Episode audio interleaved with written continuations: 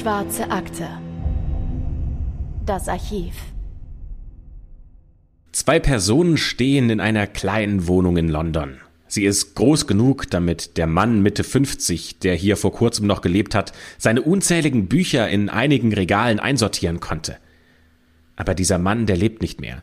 Er liegt zu Füßen der beiden Männer, die versuchen, jetzt seinen Tod zu erklären. Das Gespräch, das jetzt zwischen diesen beiden Männern stattfindet, das ist fiktiv, das hat ein User auf Reddit so geschrieben und die Szenerie, in der die beiden Männer stehen, das stellt er sich folgendermaßen vor.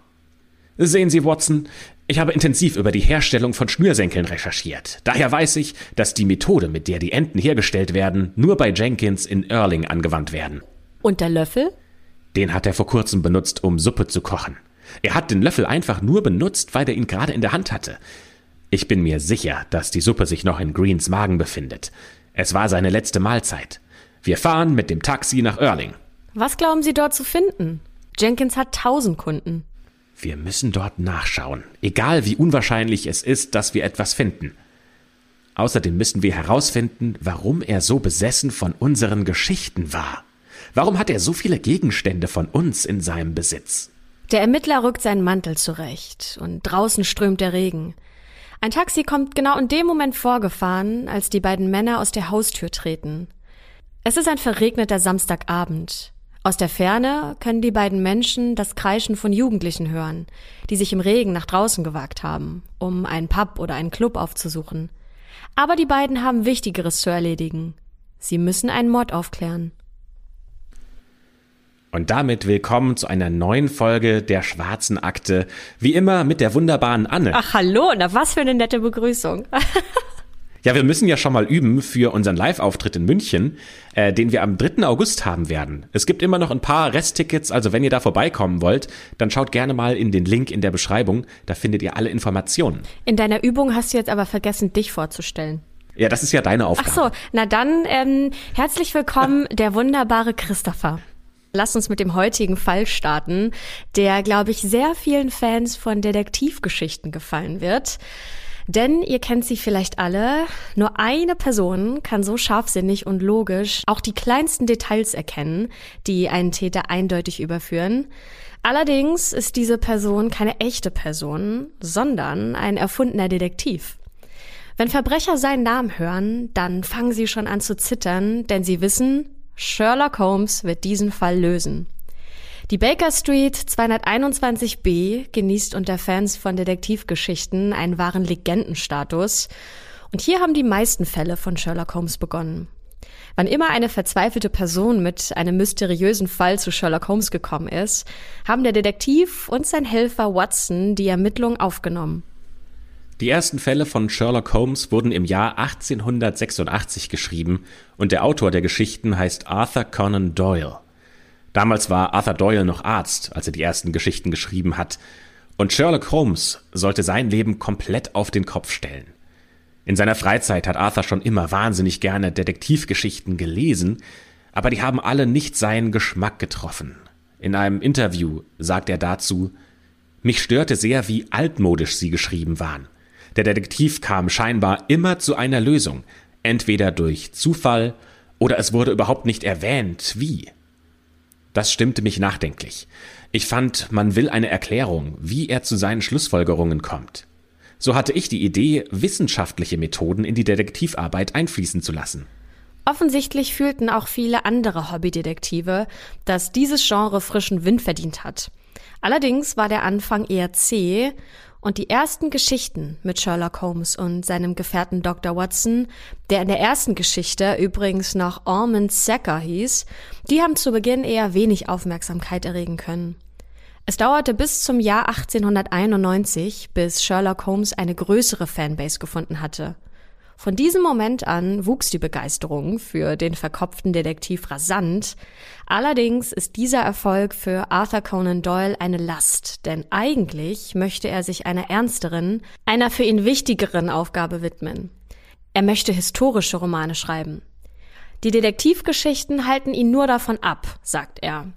Allerdings erkennt sein Verleger das Potenzial, mit Sherlock Holmes Geld zu verdienen. Und daher überredet dieser Arthur Conan Doyle dazu, immer mehr Geschichten über diesen brillanten Detektiv zu schreiben. Daher braucht Arthur eine Lösung, die es unmöglich macht, ihn zu weiteren Geschichten zu überreden. Für ihn ist klar, Sherlock Holmes muss sterben. Und im Jahr 1893 ist es dann soweit. In seinem Tagebuch notiert Arthur Conan Doyle die Zeilen Killed Holmes. Später sagt er dann in einem Interview, wenn ich nicht ihn getötet hätte, dann hätte er sicherlich mich getötet. Und so läuft äh, das Ganze in den Geschichten ab. Für die, die noch nie Sherlock Holmes gesehen oder gelesen haben und nicht gespoilert werden wollen, die sollten jetzt vielleicht ein paar Sekunden weiter nach vorne skippen. Denn es gibt einen großen Erzfeind von Sherlock Holmes, der heißt James Moriarty. Gemeinsam mit diesem Erzfeind stürzt Sherlock Holmes in die Reichenbach-Fälle in der Schweiz. Eine Bergung der beiden ist unmöglich. Der Detektiv ist tot. Und da er tot ist, gibt es natürlich keine Möglichkeit mehr, seine Geschichte weiterzuführen. Das bedeutet für Arthur Conan Doyle, endlich hat er wieder Ruhe, um sich an seinen historischen Romanen abzuarbeiten und endlich wieder ernsthafte Literatur zu schreiben. Zumindest bis ins Jahr 1901. Denn in diesem Jahr erzählen ihm Freunde einen Mythos, den Arthur so spannend findet, dass er ihn in einer Sherlock Holmes Geschichte verpacken muss. Der Hund von Baskerville. Aber Sherlock Holmes ist ja tot, also wie kann Arthur jetzt noch Geschichten über ihn schreiben? Zuerst schreibt Arthur Conan Doyle Geschichten, die vor Sherlocks Tod stattgefunden haben und hat so quasi nur Lücken im Lebenslauf gefüllt. Allerdings haben so viele Fans auf neue Detektivabenteuer gewartet, dass Arthur Conan Doyle mit den Geschichten reich wurde. Um mehr Geschichten schreiben zu können, war es gar nicht mehr möglich, das Leben von Sherlock nachträglich mit Abenteuern zu füllen. Deswegen hat er eine Idee. Sherlock Holmes muss wieder leben. Ja, aber wie denn? Der ist ja in einer der letzten Geschichten gestorben und ist mit James Moriarty in den Abgrund gestürzt. Und an diesem Punkt ändert Arthur Conan Doyle jetzt nachträglich die Geschichte. Denn statt einen gemeinsamen Tod mit seinem Erzfeind wird jetzt der Sturz in die Reichenbach-Fälle ein geplanter Stunt von Sherlock Holmes. Der kann sich nämlich im letzten Moment mit einem Kampfsportgriff aus der Umklammerung von Moriarty lösen und sich so dann noch an einer Klippe festhalten. Das heißt, Sherlock hat überlebt, der ist gar nicht tot. Aber das war ja ein geplanter Tod. Jeder sollte glauben, dass Sherlock gestorben ist, damit er aus dem Untergrund jetzt weiter gegen Verbrecher ermitteln kann, ohne dass die wissen, dass er noch als Detektiv aktiv ist. Im Jahr 1927 erscheinen dann die letzten Geschichten über Sherlock Holmes. Arthur Conan Doyle hat damit sein Lebenswerk beendet und drei Jahre später stirbt er an einem Herzinfarkt. Aber Sherlock Holmes lebt weiter. Überall auf der Welt haben die Geschichten Fans und Sammler gefunden, die alles über den Meisterdetektiv und seinen Autor wissen möchten. Vor allem die Biografie von Arthur Conan Doyle spielt für die Fans eine große Rolle. Denn nach seinem Tod sind einige Briefe und Dokumente verschwunden, die seine Biografie vervollständigen würden. Eine Person, die sich auf die Suche nach diesen verbliebenen Schriftstücken macht, ist Richard Lancelin Green. Und wenn es eine Person gibt, die man als Superfan von Arthur Conan Doyle bezeichnen könnte, dann ist das Richard. Schon mit sieben Jahren hat er angefangen, die Geschichten über Sherlock Holmes zu lesen und hat alle Informationen gesammelt, die er darüber finden konnte. Er hat dann diese Sammlung Sherlock Sherlockania genannt und heute ist es immer noch eine der wichtigsten Quellensammlungen über die Geschichten von Sherlock Holmes. Seine Faszination hat dann Richard zum Beruf gemacht. Er hat mehrere Bücher über Arthur Conan Doyle geschrieben und einige Briefe und Schriftstücke von ihm zum ersten Mal in einer kompletten Sammlung veröffentlicht. Man könnte fast sagen, dass ihm das Lesen in die Wiege gelegt wurde, denn Richards Vater war selbst erfolgreicher Kinderbuchautor und sehr gut mit C.S. Lewis und J.R.R. Tolkien befreundet, die die Chroniken von Narnia und Herr der Ringe geschrieben haben. Richard hat seine gesamte Freizeit quasi mit Lesen verbracht und war natürlich auch sofort fasziniert von der Figur Sherlock Holmes. Er hat super schnell alle Bücher und Geschichten durchgelesen und dann nochmal und nochmal. Und zu dieser Zeit hat er mit seiner Familie in einem Schloss gewohnt. Eine typisch britische Familie mit Landsitz. Und das Schloss aus alten Tagen ist wirklich sehr beeindruckend. Aber reich ist die Familie eigentlich nicht. Ständig kann man den kleinen Richard auf den Gängen umherflitzen sehen, wie er Fälle aus den Büchern nachspielt. Und dafür eignet sich dieses Gebäude super, denn die Gänge sind dunkel und zugig, die Teppiche sind abgewetzt, und auf diesem Schloss, da könnten hunderte Detektivgeschichten spielen. Was Richard vor allem fasziniert, ist das logische Denken des Meisterdetektivs. Und das fasziniert ihn so sehr, dass er an seine eigene Zimmertür ein Schild hängt, auf dem steht Baker Street. Er selbst will so tief wie möglich in das Leben von Sherlock Holmes eintauchen, und andere Sherlock-Experten überrascht er schon als Jugendlicher damit, wie präzise er das Zimmer von Sherlock Holmes, so wie es in den Geschichten beschrieben wurde, im Schloss nachgebaut hat. Und er war sogar einige Jahre lang der Vorsitzende der Sherlock Holmes Society, also ja, so eine Art Sherlock Holmes Fanclub, der sich selbst als eine Vereinigung beschreibt, die sich dem Studium von Sherlock Holmes und Dr. Watson widmet. Dabei ist Richard Lancelin Green zum Beispiel in typischer Sherlock Holmes Montur zu den Reichenbach-Fällen gefahren, an denen sich ja dieser finale Kampf zwischen dem Detektiv und seinem großen Erzfeind Moriarty abgespielt hat. In seiner Freizeit hat Richard die Geschichten rund um Sherlock Holmes dann weitergeschrieben und die Baker Street mit neuen Abenteuern gefüllt. Richard gilt als der Nummer 1 Experte der Welt über Sherlock Holmes.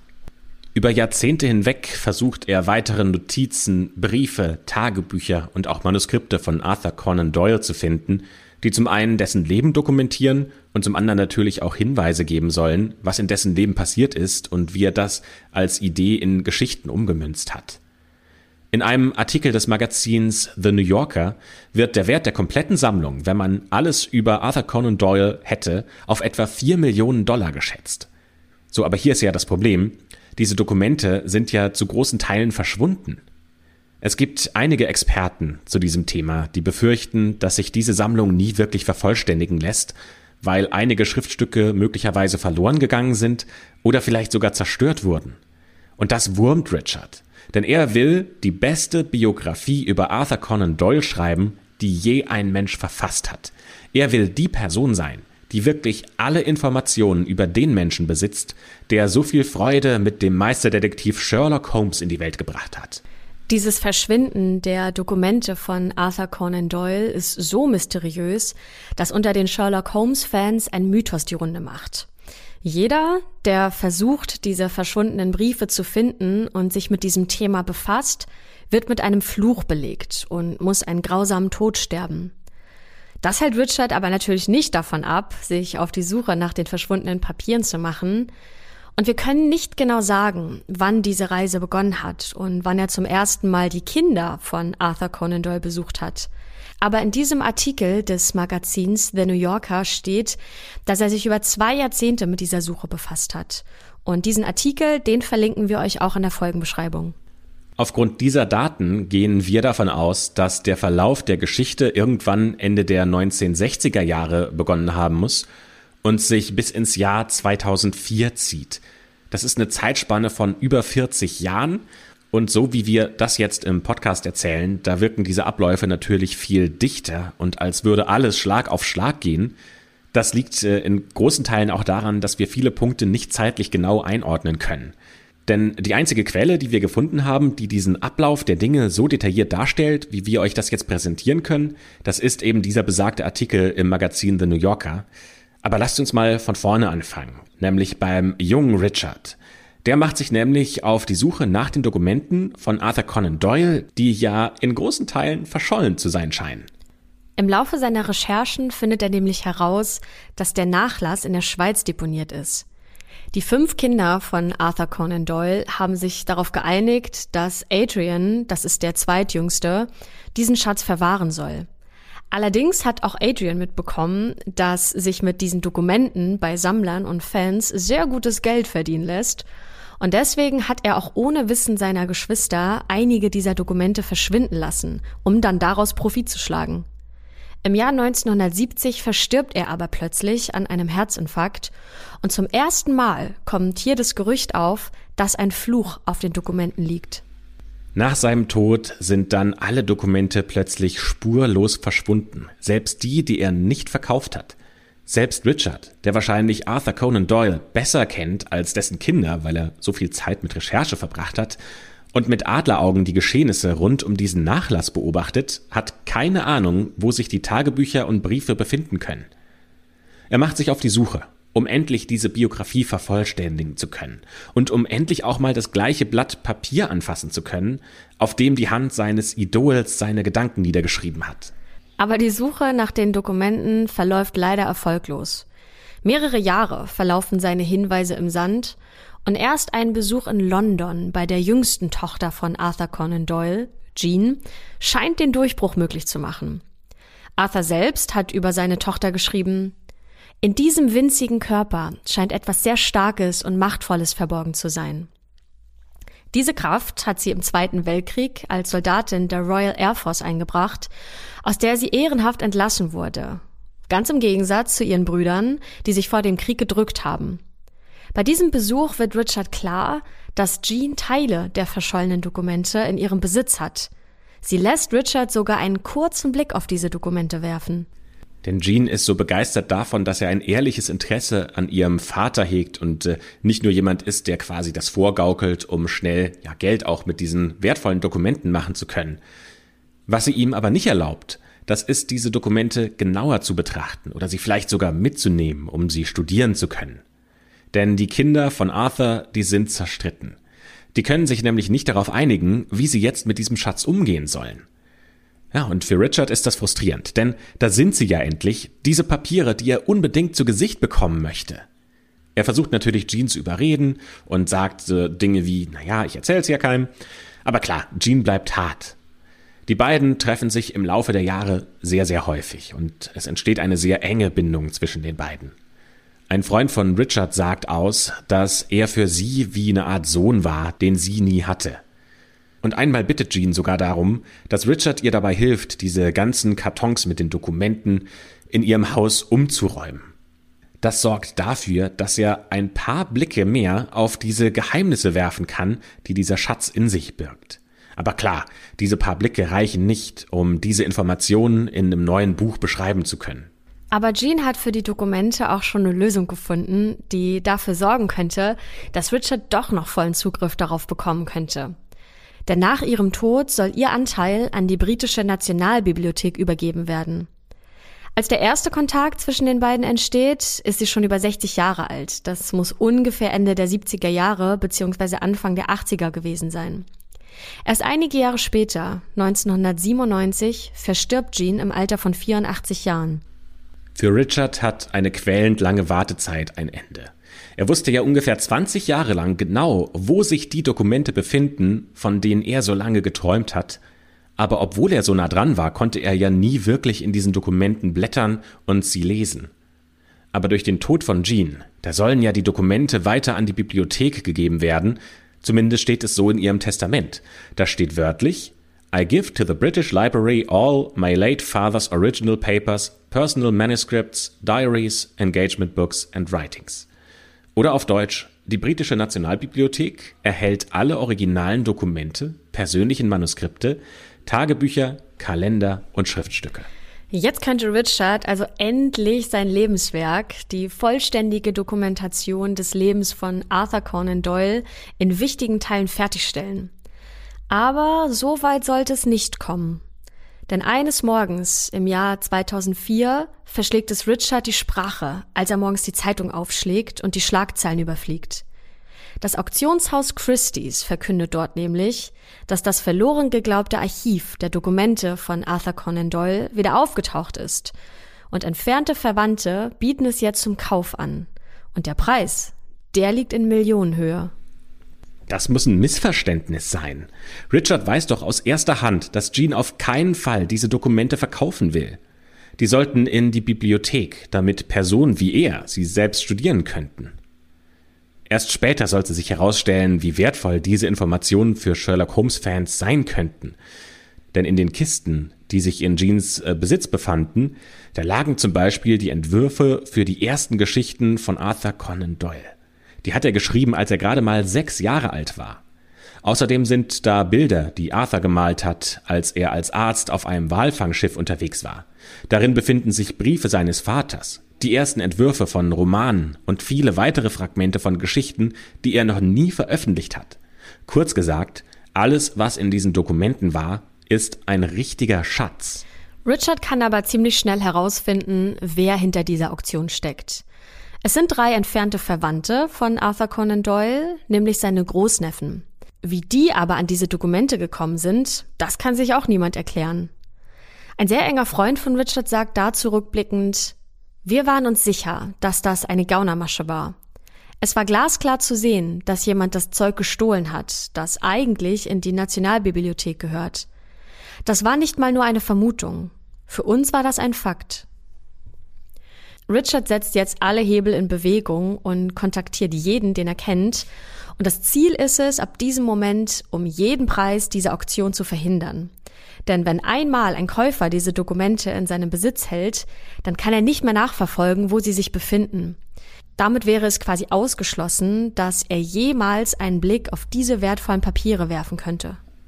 Wären diese Dokumente allerdings in der Bibliothek, dann hätte er die Möglichkeit, als einer der anerkanntesten Experten auf diesem Gebiet, die Schriftstücke genauestens zu studieren. Und weil ihm das so wichtig ist, versucht er sogar Politiker von der Brisanz dieses Verkaufs zu überzeugen. Aber seine Versuche, diese Auktion zu verhindern, die schlagen fehl. Aber immerhin, die Presse wird auf ihn aufmerksam, aber offensichtlich nicht nur die Presse. Werbung Okay, Hände hoch. Wem sind Supermarkt oder Kino oder Essen gehen aktuell auch viel, viel zu teuer? Also bei mir ist es auf jeden Fall so. Und auch wenn wir nichts an der Inflation ändern können, haben wir einen, finde ich, echt guten Lifehack, nämlich Finanzguru. Ich benutze es seit knapp zwei Jahren schon selbst und muss sagen, dass ich seitdem eigentlich nie den Überblick über meine Finanzen verloren habe. Egal wie viele Konten ich nutze. Und gerade beim Thema Finanzen wird es ja schnell mal sehr unübersichtlich, denn viele haben mehr als nur ein Konto. Also ich habe zum Beispiel auch ein Girokonto, Kreditkarte, PayPal, dann gibt es vielleicht noch Depots, die man hat, Kryptokonten und so weiter. Aber alle diese Konten können mit Finanzguru verbunden werden dann hat man da alles ganz schön sortiert. Das lieb ich ja sehr. Ich brauche immer diese Übersichtlichkeit. Eure ganzen Einnahmen und Ausgaben werden dann von Finanzguru erfasst und sogar automatisch kategorisiert. Und ganz wichtig, die App ist dauerhaft kostenlos. Und wie schon gesagt, ich finde, man kriegt einen viel besseren Überblick, als wenn ich in das jeweilige Bankkonto reingucke. Dadurch, dass Ein- und Ausgaben automatisch kategorisiert werden und dann auch so süße Bildchen immer noch dazu bekommen, ist es visuell, finde ich, sehr, sehr ansprechend gemacht und viel besser als so ein langweiliges Bankkonto. Außerdem könnte man auch mit einem Klick Verträge in der App kündigen. Mir wurde zum Beispiel letztens gezeigt, dass mein Stromanbieter ja viel günstiger sein könnte. Habe ich natürlich sofort gekündigt und gewechselt. Next Level bei der Geschichte ist Finanzguru Plus. Damit gibt es nämlich noch intelligente Budgetvorschläge. Das heißt, die sagen einem ganz genau, was man diesen Monat noch ausgeben kann. Zum Beispiel für Lebensmittel, fürs Shoppen oder wie bei mir Bücher, für die ich viel zu viel Geld ausgebe. Und mit Finanzguru Plus gibt es auch personalisierte Finanztipps, um eben das Beste aus dem Gehalt rauszuholen. Also nochmal, Finanzguru ist immer kostenlos aber wenn ihr Finanzguru Plus nutzen möchtet für mehr Analysen und Features, dann kostet das 2,99 Euro im Monat. Finanzguru Plus könnt ihr euch als Neukundin oder Neukunde auch mal kostenlos anschauen, und zwar mit unserem Code AKTE. Ganz genau. Also App runterladen, eure Konten verknüpfen und dann könnt ihr im Reiter Mehr den Gutscheincode Akte eingeben und ihr bekommt Finanzguru Plus drei Monate kostenlos. Vielen Dank fürs Zuhören und für eure Unterstützung. Wir machen jetzt weiter mit dem Fall. Werbung Ende. Denn Richard meldet sich bei seiner Schwester. Er hat Angst. Bei einem Treffen der beiden steckt er ihr einen Zettel zu, und darauf stehen drei Telefonnummern. Unter keinen Umständen dürfte sie jemandem diese Nummern zeigen. Sie soll sie an einem sicheren Ort aufbewahren. Einem Reporter sagt er außerdem, dass er Angst hat und ihm etwas zustoßen könnte. Bei einem gemeinsamen Essen mit einem Freund am 26. März 2004 wird er sogar konkreter, wovor er Angst hat. Ja, denn Richard sagt, dass ein Amerikaner ihn verfolgen würde. Als Richard und sein Freund das Lokal verlassen, deutet dieser nämlich heimlich auf ein Auto, das sich hinter den beiden befindet. Und diese kleine Bewegung hat eine große Bedeutung. Denn das Signal, das Richard seinem Freund gibt, lässt keine Fragen offen. Sie werden von diesem Wagen verfolgt. Allerdings passiert auf der Fahrt zu Richards Wohnung nichts, nichts Außergewöhnliches. Schon seit Tagen spricht Richard mit ihm über seine Ängste und er telefoniert mehrfach mit ihm. Der Freund kann sich noch gut an das letzte Gespräch mit Richard erinnern, denn er sagt, es gibt nichts, worüber du dir Sorgen machen müsstest. Und Richard sagt, aber ich mach mir Sorgen. Und sein Freund sagt, warum? Hast du Todesangst? Und Richard wiederum sagt, oh ja. Dieser Freund heißt John Gibson. Auch er ist großer Fan von Sherlock Holmes und gemeinsam mit Richard hat er einige Bücher über Arthur Conan Doyle geschrieben. Er sagt, dass er die Angst von Richard nicht ernst genommen hätte, und ehrlicherweise können wir das auch ein bisschen verstehen. Denn es geht hier ja, wenn man das jetzt mal sehr plakativ ausdrücken möchte, um ein paar Stapel Papier. Und ja, die sind wohl echt viel wert, mehrere Millionen Dollar, aber würde jemand wirklich Richard so sehr unter Druck setzen, nur weil er diese Auktion verhindern will? Noch am gleichen Abend ruft Richards Schwester Priscilla bei ihm an. Richard geht nicht ans Telefon. Und obwohl Priscilla kein Wort mit Richard wechselt, weiß sie sofort, da ist was faul. Denn der Anrufbeantworter springt an. Aber dieses Mal begrüßt sie nicht Richard, sondern eine Stimme, die sie nicht kennt. Und zwar eine Stimme mit amerikanischem Akzent. Priscilla wird nervös, aber sie beschließt, heute nicht mehr bei ihrem Bruder vorbeizufahren, sondern sie wartet bis zum nächsten Morgen. Aber leider hat sich am nächsten Morgen die Situation nicht geändert, denn Richard geht immer noch nicht ans Telefon. Priscilla bekommt wieder diese amerikanische Stimme des Anrufbeantworters zu hören und macht sich deswegen sofort auf den Weg und fährt zu Richards Wohnung. Sie klingelt und klopft und versucht irgendein Lebenszeichen ihres Bruders zu erhalten. Allerdings rührt sich nicht. Sie bekommt keine Antwort. Deswegen ruft sie als nächstes die Polizei, die dann auch relativ schnell kommt. Und sie finden Richard tatsächlich in der Wohnung. Allerdings tot auf seinem Bett. Und um ihn herum liegen etliche Bücher und Poster von Sherlock Holmes. Auf dem Bett liegen auch einige Plüschtiere. Und um seinen Hals ist ein Schnürsenkel, der mit einem Holzlöffel so fixiert wurde, dass er ihn erdrosselte. Und diesen Holzlöffel, den hat Richard selbst noch in seiner Hand. Auf einem Tisch neben ihm steht eine halb geleerte Flasche Gin. Es gibt keine Anzeichen dafür, dass eine andere Person am Tod von Richard Lancelin Green beteiligt war. Alle Anzeichen sprechen die gleiche Sprache. Selbstmord. Es fehlt nichts in dieser Wohnung. Richard besitzt eine ganze Menge wertvoller Dokumente von und über Arthur Conan Doyle. Also ist das schon der Beweis, dass es sich um einen Selbstmord handelt?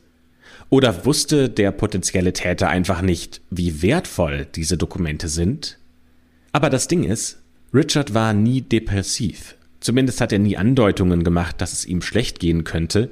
Außerdem hatte er noch einen Urlaub in den nächsten Wochen anstehen. Und er hat keinen Abschiedsbrief hinterlassen. Seine Freunde sind sich sicher, dass er im Falle eines Selbstmordes das auf jeden Fall getan hätte. Deswegen glaubt John Gibson nicht an die Selbstmordtheorie. Für ihn ist der Tod seines guten Freundes ein Fall, für den es jetzt Sherlock Holmes benötigt, um den wahren Täter zu finden. Einer der Gründe, warum er nicht an einen Suizid glaubt, ist ein Bericht eines Forensikers. Und dieser Forensiker sagt, dass er in über 30 Jahren Amtszeit nur einen einzigen Suizid durch Selbsterdrosselung gesehen hat. Das muss unglaublich schmerzhaft sein, ist sehr schwierig durchzuführen und dazu noch sehr unwahrscheinlich, dass eine Person es selbst schafft, sich auf diese Art und Weise das Leben zu nehmen. Vor allem, wenn es sich bei dem Seil nur um einen Schnürsenkel handelt, der sehr schnell reißen könnte. John hat alles dokumentiert und zusammengeheftet, was zur Aufklärung des Falls beitragen könnte. Jeans Testament, mehrere Zeitungsausschnitte und ein Katalog von Christie's. Nur Stunden nachdem der Tod von Richard bekannt geworden ist, fängt die Sherlock-Community auf Hochtouren an, nach Hinweisen zu suchen. Wahrscheinlich haben sich das hunderte Detektivfans schon immer mal insgeheim gewünscht. Einmal in ihrem Leben kommt ein Fall zu ihnen. Genauso wie zu Sherlock in die Baker Street. Auf den ersten Blick wirkt alles ganz einfach. Aber wenn man genau hinsieht und scharfsinnig die Details beobachtet, dann ergibt sich möglicherweise ein ganz neues Bild. Dass dieser Fall eine der bekanntesten Personen aus den eigenen Reihen ist, damit hätte jetzt wahrscheinlich keiner der Sherlock-Fans gerechnet. Und sie fangen dann auch an zu diskutieren, wie wahrscheinlich halten wir Selbstmord. Und für die Sherlocks ist klar, dass Selbsterdrosseln eigentlich nicht denkbar ist, eben weil es so wahnsinnig schwierig durchzuführen ist. Aber wir können ein paar Punkte durchgehen, für die es logische Erklärung gibt, die uns dabei helfen könnten, näher an die Wahrheit zu kommen. Wir wissen nicht, wer diese amerikanische Person sein könnte, die Richard verfolgt hat. Und es ist sehr unwahrscheinlich, dass das die Großneffen von Arthur Conan Doyle sind, denn alle Nachfahren des Autors sind britisch. Aber selbst wenn wir nicht wissen, wer diese Person ist, vor der Richard Angst hatte, warum hat sie dann den Anrufbeantworter neu besprochen? Damit würde der Täter ja seine Stimme preisgeben. Und warum fragt er freundlich nach einer Nachricht und hinterlässt nicht eine Nachricht für Freunde und Familie von Richard, in der er entweder seinen Mord erklärt oder hämisch seinen Sieg feiert oder was auch immer. Ja, und die Antwort ist überraschend, denn man findet sehr schnell raus, wer die Stimme auf Richards Anrufbeantworter ist. Und diese Stimme ist wahnsinnig bekannt, sehr bekannt. Nämlich Millionen Menschen auf der ganzen Welt haben sie schon mal gehört. Wie dieser Mann aussieht, weiß allerdings niemand. Denn wie sich einige Zeit nach Richards Tod herausstellt, was Priscilla da gehört hat, war die Standardansage des Telefonherstellers, die immer dann eingestellt ist, wenn jemand keine persönliche Ansprache aufgenommen hat. Jetzt ist hier allerdings die Frage, die sich als nächstes aufdrängt, warum hat Richard oder ein potenzieller Mörder seine eigene Ansage gelöscht? Darauf haben wir ehrlicherweise keine zufriedenstellende Antwort. Ja, und eine andere Frage ist, die sich stellt, warum hat sich Richard erdrosselt, wenn es eine so schwierige, schmerzhafte und aufwendige Form der Selbsttötung ist? Und warum hat er dafür einen schwarzen Schnürsenkel verwendet? Und vor allem, wo hatte er den überhaupt her? Denn wenn wir Freunden von Richard glauben, dann hat er nie Schnürschuhe getragen, sondern immer nur Slippers. Außerdem gibt es ein sehr wichtiges Detail, das ihr vielleicht noch im Hinterkopf behalten habt, das aber ein Freund von Richard sofort aufgefallen ist und auch in der Szenerie, in der Richard gefunden wurde, nicht sofort hervorsticht. Schließlich sind die Kuscheltiere und die umherliegenden Sherlock Holmes Bücher schon irritierend genug, aber ein anderer Gegenstand hinterlässt Fragen, nämlich die Flasche Gin, die auf dem Tisch steht. Denn Richard soll seine Getränke und seine Drinks immer nur dann rausgeholt haben, wenn Gäste bei ihm waren. Also wer war mit ihm in der Wohnung, bevor er gestorben ist? Außerdem kann John kaum glauben, dass Richard an diesem Abend noch Gin getrunken haben soll. Die beiden waren ja kurz zuvor noch im Restaurant. Und Richard war ein bekennender Weinliebhaber. An diesem Abend hat er im Restaurant ein Glas Wein getrunken. Der würde nie im Leben diesen Genuss mit einem Glas Gin am Abend beenden. In diesem Punkt, da ist Richard strikt. Ja, für diesen Punkt gibt es wohl keine schlüssige Erklärung, aber im Zuge der Recherchen von Journalisten gibt es plötzlich Zweifel daran, ob die Beziehung zu Jean tatsächlich so gut gewesen sein soll, wie alle gedacht haben. Das ist die Erklärung eines anonymen Insiders, der sagt, Richard und Jean standen sich sehr nahe. Sie hat ihm alle möglichen Fotos der Familie gezeigt. Er war ein großer Verehrer von Conan Doyle. Aber nachdem sie etwas von ihm gelesen hatte und plötzlich festgestellt hat, dass er ganz andere Ansichten vertritt, als sie angenommen hatte, war das quasi das Ende. Richard witterte dahinter noch zu Lebzeiten einen Komplott und er sagte noch dazu, dass ihm die Worte im Mund verdreht werden und dass seine Aussagen, die er in Büchern geschrieben hat, absichtlich fehlinterpretiert oder missverstanden worden seien. Also wenn dieses Zitat tatsächlich stimmt und sich die Beziehung der beiden dann doch zum Schlechten verändert hatte, dann hätte dieser Riss zwischen Jean und Richard nicht mehr gekittet werden können. Was ja dann aber wieder bedeutet, dass äh, andere Arthur Conan Doyles Fan ähm, ja das also als Glücksfall interpretieren könnten. Denn es wurde ja dann auch bekannt, dass die beiden nicht mehr so eine gute Beziehung haben und dass Jean Richard nicht mehr mit Insider-Informationen füttert. Ja, und dass sie sich nicht mehr so besonders nahestehen. Und was daraus passiert ist, ist, dass jetzt so eine Art Wettbewerb entfacht, wer als nächstes ihr Vertrauen gewinnen könnte. Und jetzt spinnen wir einfach mal weiter. Ähm, dass Jean ja wichtige Dokumente ihres Vaters bei sich zu Hause hatte, das wussten ja mit Sicherheit mehrere Sherlock-Fans.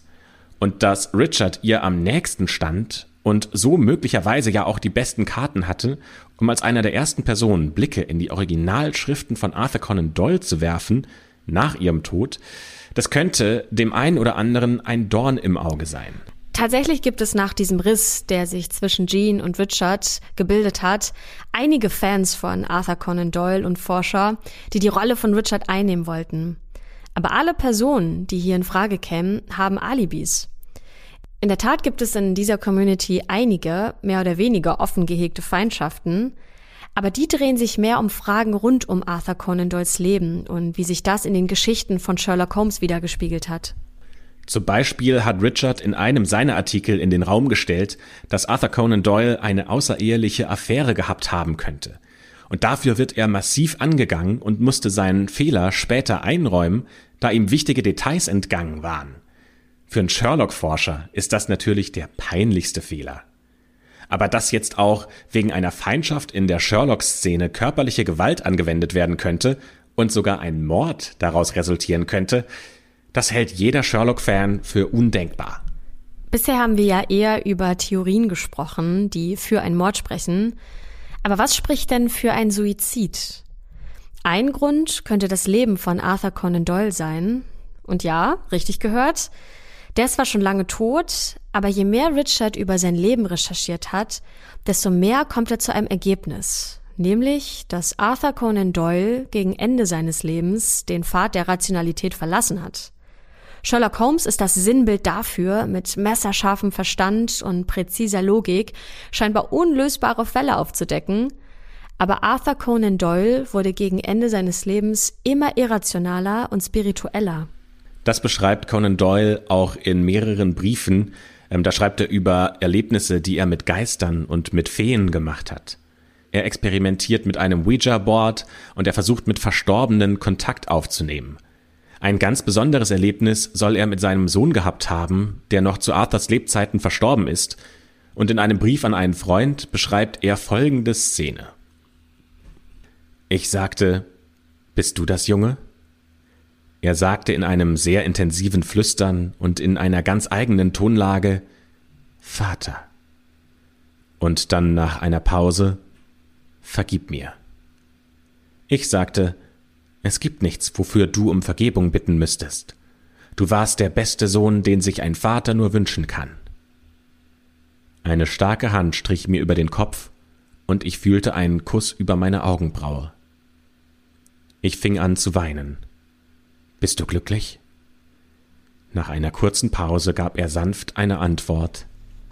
Ich bin sehr glücklich. Richard soll Spiritualität und andere Dinge, die sich nicht mit dem Verstand erklären lassen, verachtet haben. Für Richard soll es sich angefühlt haben, als würde sein Held ihn im Stich lassen. Und ihr müsst euch das vorstellen. Das ganze Leben von Richard war Arthur Conan Doyle und Sherlock Holmes gewidmet. Seine Arbeit, seine Freizeit, seine Freunde, einfach alles war mit dem Autor und seiner Figur gefüllt. Diesem Ärger macht Richard auch in mehreren Artikeln Luft. Er beschreibt zum Beispiel, dass er glaubt, dass Arthur Conan Doyle sich selbst betrügen würde und dass er vom richtigen Weg abgekommen sei. Wie wäre es also mit folgendem Gedanken? Richard hat sein ganzes Leben dieser einen Person gewidmet, seine ganze Energie dafür verwendet, mehr über Arthur Conan Doyle herauszufinden und tiefer in sein Leben einzutauchen. Aber nach über 20 Jahren Recherche kommt Richard dann zu dem Punkt, Arthur Conan Doyle ist nicht die Person, für die Richard ihn immer gehalten hat. Er hat immer geglaubt, Conan Doyle wäre ein Kämpfer für die Logik, dafür, dass sich alles mit einem klaren Verstand lösen lässt, dass es keine Rätsel gibt, die mit guter Beobachtungsgabe nicht lösbar wären. Richard hat sich getäuscht. Sogar Originalartikel zu Lebzeiten Arthurs fragen sich, ob der Star-Autor verrückt geworden ist. Richard hat einfach auf die falsche Karte gesetzt. Für ihn muss es sich so anfühlen, dass er sein ganzes Leben dafür verschwendet hat, um jetzt seinen Helden fallen zu sehen, und er merkt, die Haltung, die er immer verteidigt hat, dass äh, Arthur Conan Doyle doch nicht verrückt geworden ist, dass er doch ein Verfechter der Logik ist, die sieht er jetzt selbst bröckeln. Und diesen Gedanken kann er nicht aushalten. Und die einzige Lösung, die ihm dafür einfällt, ist Suizid. Viele aus der Sherlock Holmes Community glauben, dass Richard seinen Tod als letzte große Hommage an Sherlock Holmes gestalten möchte.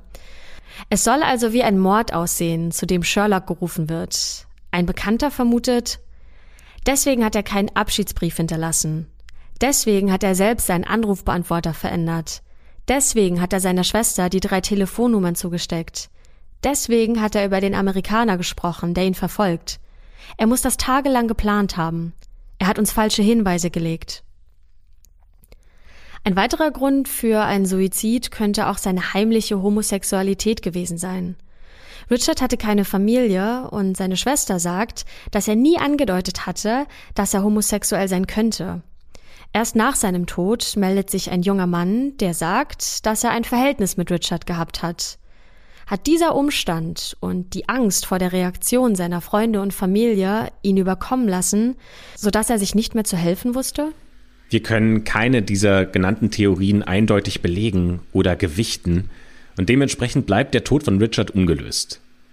Allerdings kommt noch eine letzte tragische Wendung, die wir euch erzählen wollen, die allerdings erst kurz nach dem Tod von Richard ans Tageslicht kommt. Denn es stellt sich heraus, dass Richard alles, wovon er geträumt hat, dass er diese ganzen Dokumente aus dem Nachlass von Jean und von Arthur Conan Doyle auch hätte einsehen können. Er hätte seine finale Biografie, die vollständige Biografie von Arthur Conan Doyle, die hätte er schreiben können. Denn einen großen Teil des Archivs von dem, was beim Auktionshaus Christie's angeboten wurde, das hat die britische Nationalbibliothek dort erstanden.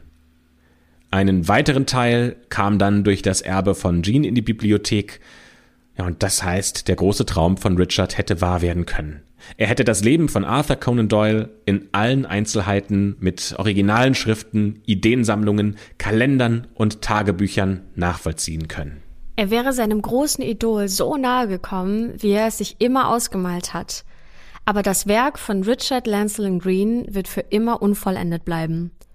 Die große Frage in diesem Fall ist, hat jemand Richard ermordet und war ein so guter Täter oder Täterin, dass er oder sie es sogar geschafft hat, eine ganze Community von Sherlock Holmes Experten hinters Licht zu führen?